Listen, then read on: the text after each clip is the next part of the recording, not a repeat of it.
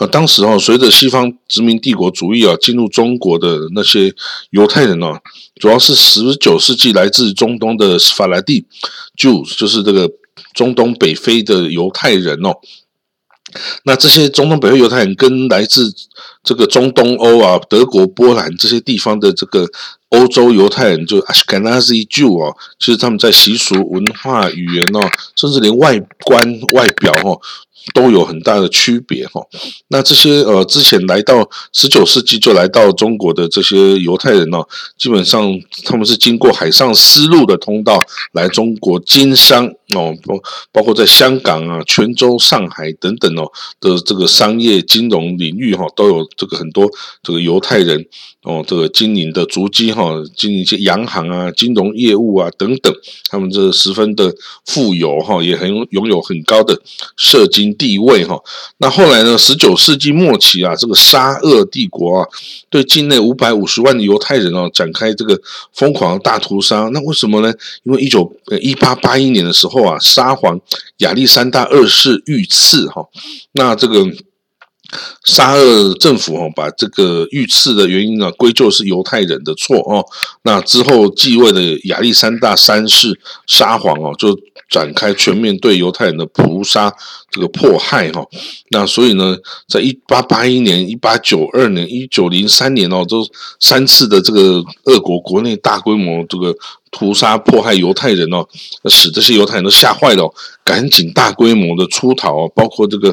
哦，后来这个十月革命之后啊，也是哈，这个很多的呃犹太人啊跟着这个白军哦，就逃往这个中国哈，那使得这个犹太人呢。在中国人数大大增加哈，那这个整体的地位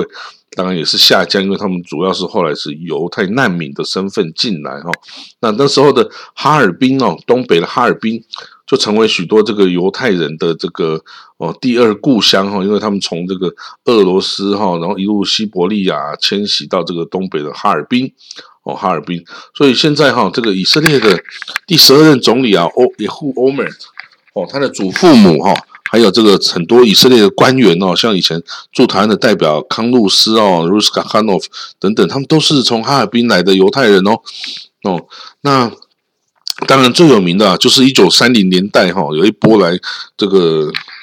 东欧的犹太人哦，这个德国、奥地利这里的犹太人到了中国哈，就是所谓的上海犹太人。那他们主要就是哦，这个通过这个我们当时中华民国驻维也纳总领事哈，就是那个何凤山总领事有没有跟他跟他的这个周其祥副领事的领务官哈，有周其祥副领事，他们猛发一大批的这个这个三千到五千件的这个签证哦，让这些人哦可以申请出国。那这些人申请出国，后来很多都来到了上海哈。来到上海，那那时候来到上海的犹太人大概有一万五千名哦。那那个时候的这个中华民国的这个立法院院长孙科哈，也就是孙中山先生的这个长子哈，孙科，他曾经有一个计划，说把一万名的犹太人啊安置到云南省。的方案哦，来减轻上海收容的压力。那他说这个是他父亲孙文的遗愿，要帮助犹太人哦。那另外呢，中华民国政府也有在海南岛辟一块地啊，来收容犹太人的计划哦。但是后来啊，因为这个对日抗战全面爆发啊，以及这个上海啊等这个云南啊，对吧？不是云南，海南啊等周周边哈沿海周边的地区的沦陷到。日军手中哈，所以这些方案呢都没有实现哈。那当然，日本人哦，到后来也就呃，并没有落这个去去这个迫害啊这些呃来到中国上海的犹太人哦，而是跟他们算是和平共处了。那一直到二次大战结束后哈，这些犹太人哈才开始全部的。转移哦，迁徙到巴勒斯坦哦，跟北美地区哈，所以到了一九四九年啊，这个中华人民共和国建国的时候啊，其实上海已经没有犹太人社群的存在了哈，但是这个犹太人社群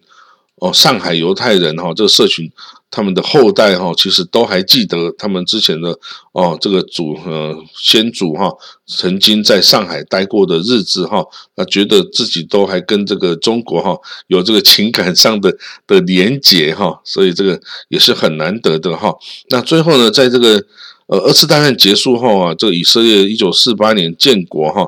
那那这个要申请加入联合国哈，那也是要有引发许多争议啦，因为有人不支持以色列嘛哈。那一九四八年哦，十一月二十九号啊，第一次的以色列讨在联合国里面讨论以色列加入会员的案子时候啊。这个中华民国代表团哈，那时候代表中国了哈，那是投弃权票哈，并没有这个支持，也没有反对哈。这以色列这个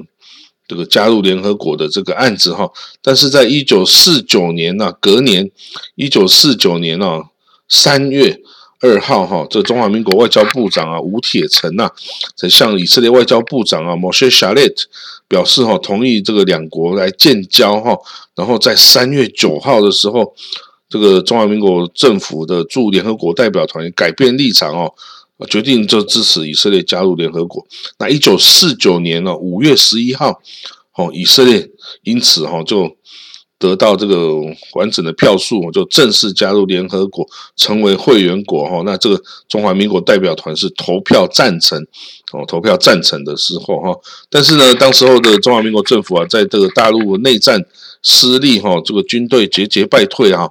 那那时候的以色列啊，对这个中华民国哈，就采取礼貌避让的态度哈，这个敬而远之啊哈。那对于这个刚建政的中华人民共和国啊，就充满了期待哈，有意这个与他来交往哦。那到一九五零年一月哦，以色列啊承认。中华人民共和国，它是世界上啊前十个承认中华人民共和国的这个非共产主义国家哈啊。不过当时的以色列其实哦，它虽然不是共产主义国家哈，但是它社会主义的色彩是非常非常重的哈。那它在国内也有以色列共产党哈，跟其他国家的共产党来保持联系哦。那这个它以色列建国前三十年。都是由左派的这个劳工党 （Labor Party） 来执政哈。那他建国之初，其实哈是由苏联跟东欧共共产国家支持啊，而且给他很多军火去跟这个阿拉伯国家作战哈，他才能存活。一开始并不是由欧美国家支持的哦，这个以色列是这样子。那因为以色列一开始建国这些人民啊，绝大多数都是从东欧啊、犹太、俄罗斯来的犹太人哦。他们甚至还带来了 kibbutz，也就是所谓的集体农场的这种生活形态哦。那这些集体农场到现在甚至都还存在，很多还存在哦。那是非常的社会主义的这个色彩哦。那这个西方国家哈，一一直到这一九五六年哦，苏伊士运河危机啊，跟一九六七年这六日战争以后啊，才真的是全新的来支持以色列哈，来对抗。反而是对抗这苏联支持的阿拉伯国家哈，那些民族主义哈的纳瑟啊等等，哦，所以到时候立场反而是转换过来哈。嗯，好啦，那这个就是大概是哈一百年前哦，这个呃中国哈跟这个所谓中华民国那时候中国是中华民国哈，跟这个犹太人的一些历史渊源哦，那。